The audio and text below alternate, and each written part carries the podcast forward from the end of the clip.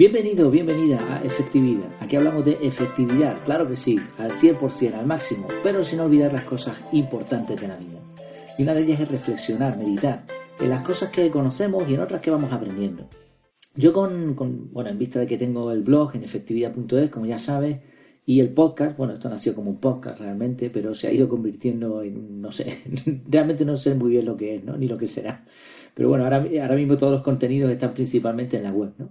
Y una de las cosas que tienes que aprender, pues es un poco de posicionamiento web y de SEO, de redes sociales, en general de lo que se resume como marketing online. Tienes que aprenderlo, o bueno, es opcional, no tienes por qué, pero si quieres publicar algo y que se haga público, que llegue a más gente, pues tienes que, deberías aprender algunas cosas de estas, ¿no? Entonces he encontrado algo curioso, algo que me ha llamado la atención, que ya toqué de pasada en un artículo titulado El efecto rascacielos, el mío es más grande, donde hablé un poco de, cómo veía yo el, tema de este del marketing. Pero he encontrado otra cosa curiosa, que es llamativa, y que quería también compartir, ¿no? Cosas que voy aprendiendo y son los oxímoron del marketing online. De hecho, tenía el título Las contradicciones del marketing online, pero creo que lo voy a cambiar y voy a poner este, me gusta más. Oxímoron de, del marketing online. Un oxímoron, según la Wikipedia, bueno, lo, voy a decir en mis palabras porque es un poco raro. Un oxímoron es un conjunto de palabras o de expresiones que tienen significados contrarios pero que se utilizan juntos. Un ejemplo, para entenderlo más fácilmente, es la expresión apresúrate lentamente pues si, apresurarse es rápido, pero lentamente es lo contrario, ¿no? Apresúrate lentamente. O un silencio ensordecedor. Si es silencio no hay sonido, por lo tanto no puede ser ensordecedor, ¿no? Entonces, hay muchas expresiones de este tipo que dan una riqueza. El idioma español, por cierto, es riquísimo, ¿no? En todo tipo de expresiones, de metáforas y de, comparaciones.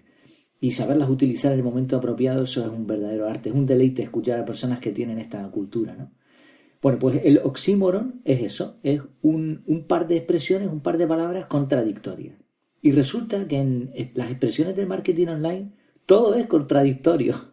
Voy a citar varias cosas que he ido aprendiendo, cómo funcionan y también por qué pienso que son contradictorias. Una es la expresión nicho de mercado. Nicho de mercado se refiere en marketing a, esa temática especializada que tú tienes que tratar, ¿no? O sea, se da por sentado de que, por ejemplo, lo que yo estoy haciendo está mal. Yo hablo en efectividad de efectividad. Esto es un término muy amplio que se puede aplicar a todo aspecto de la vida. Bueno, pues se supone que yo con mis contenidos no voy a llegar a ningún sitio, por lo menos si quiero llegar algún día a vivir de esto. ¿Por qué? Porque tengo que buscar un nicho de mercado. Eso es lo que aconseja el marketing online. Cuanto más especializado te hagas, más podrás llegar a las personas específicas que van a demandar tus contenidos. Y a eso se le llama así. Pero fíjate la contradicción. Un nicho, bueno, yo cuando oí esta expresión por primera vez, lo, primero que pensé fue en, aquí en España por lo menos se le dice nicho a las cajas donde entierran a, los muertos, ¿no? Donde meten el ataúd. Nicho. Bueno, pues nicho de mercado. Pero un mercado qué es? Un mercado es muy amplio. Tú vas a un mercado y no encuentras solamente una cosa, encuentras un montón de productos de, diferentes, de muchas variedades, ¿no? Entonces estás mezclando un nicho que es algo muy específico con un mercado que es algo amplio. Pues ahí tenemos una contradicción, ¿no? Yo no, creo en realidad que el marketing sea mm, cuestión de, un nicho de mercado. Tengo mis razones, pero una de ellas es muy sencilla, por los supermercados. Tú vas a un supermercado y ahí tienes una, un montón de cosas que te van a hacer falta. Eh, no a un supermercado no le hace falta especializarse. Supermercado vende de todo, cuanto más mejor. Tú vas a la tienda del pueblo y allí vas a tener de todo, cuanto más mejor. Entonces no es tanto cuestión de, especializarte, sino es cuestión de dar algo que la gente necesite. Ya está, así de simple. Claro, competir con estos grandes supermercados en Internet es complicado. Por eso el consejo del marketing online de especializarte en algo. Bueno, segundo concepto es la marca personal. Esto se está hablando muchísimo. Pero fíjate, marca, cuando tú hablas de marca, ¿qué es? Algo específico. Tú mm, si no, no estás hablando de coches cuando hablas de Mercedes-Benz, estás hablando de Mercedes, de esa marca en, particular, o de BMW, o la marca que sea. Es una marca. Eh, entonces es un conjunto de cosas, pero siempre bajo esa marca.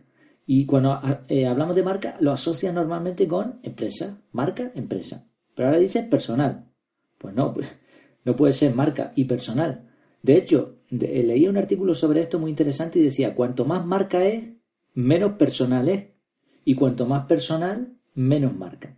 Pero bueno, han querido juntar estos dos conceptos Y lo que viene a aconsejar el marketing online aquí es que tú te vayas construyendo una autoridad, una reputación personal. Y que eso sea tu marca, ¿no? Lo que te defina. Bueno, un concepto muy interesante, ¿eh? que se puede sacar muchísimas conclusiones y que efectivamente, pues probablemente estés pensando en eso. Al fin y al cabo es la autoridad, la reputación que una persona tenía toda la vida. Lo que pasa es que ahora esto se, se, hace más público, se expone muchísimo más gracias a las redes sociales, a un blog, a un podcast, etc. Una tercera expresión es público objetivo. El nicho de mercado sería la temática, el público objetivo sería la persona a la que tú te quieres dirigir para venderle algo, evidentemente, ¿no? Bueno, pues un público objetivo. Fíjate de nuevo la contradicción. Público, ¿un público qué es? Una masa de gente. Objetivo. Objetivo es bueno, aquí se podrían dar varias definiciones de la misma palabra. Objetivo es algo que no es subjetivo. Objetivo también es esa diana a la que tú quieres apuntar. Pero claro, en un público, ¿a qué diana apuntas? ¿No? Parece algo global, algo específico. Bueno, el público objetivo es eso, ¿no? La persona a la que tú quieres vender. Se supone que si tú lo localizas, pues te va a ser mucho más fácil el proceso. Una cuarta expresión es el embudo de conversión.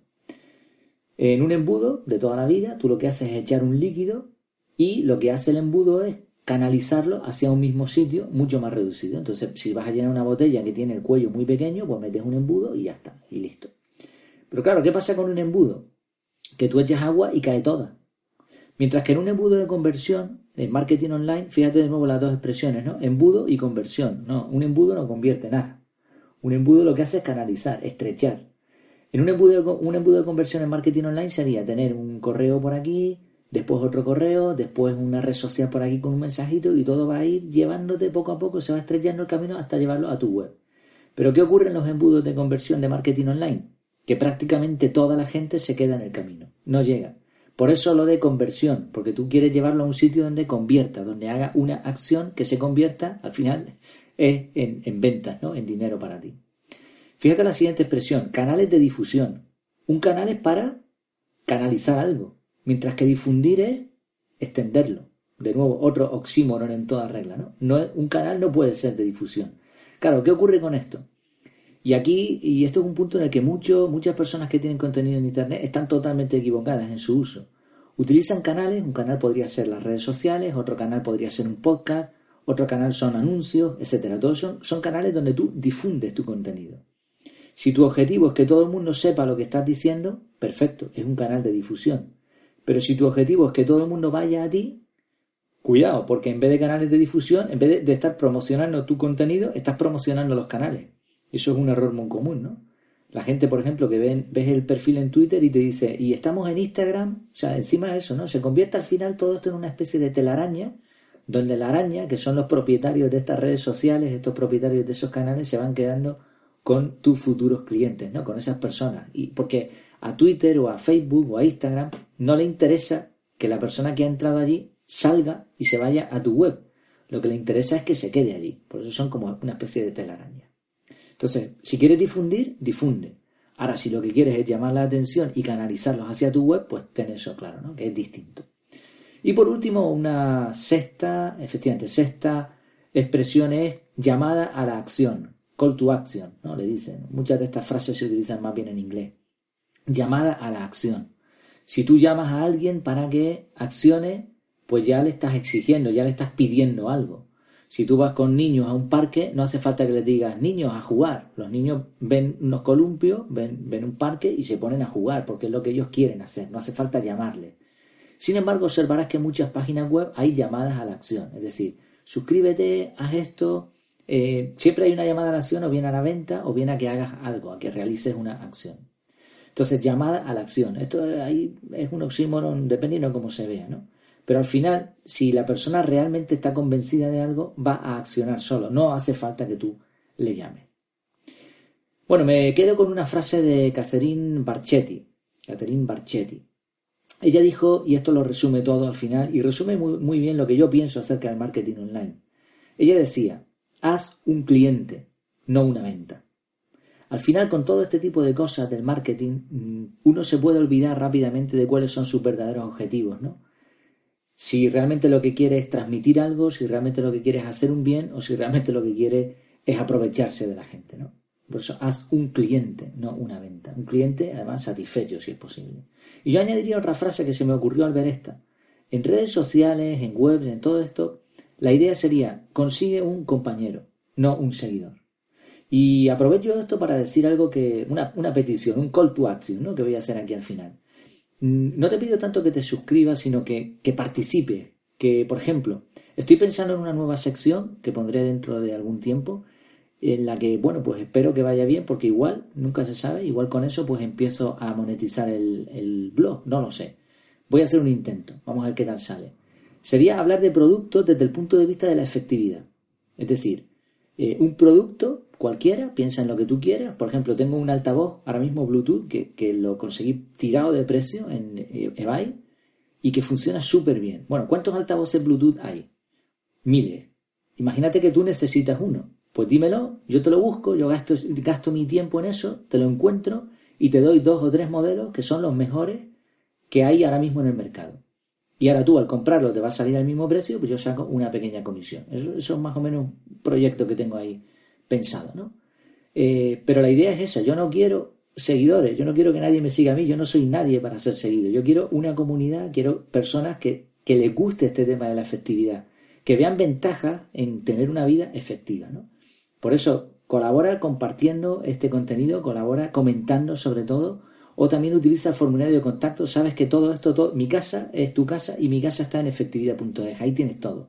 Utiliza el formulario de contacto, envíame cualquier sugerencia, cualquier petición y yo me pongo con ellos sin ningún problema. Estaré encantado, siempre que tenga alguna relación, por supuesto, con la efectividad.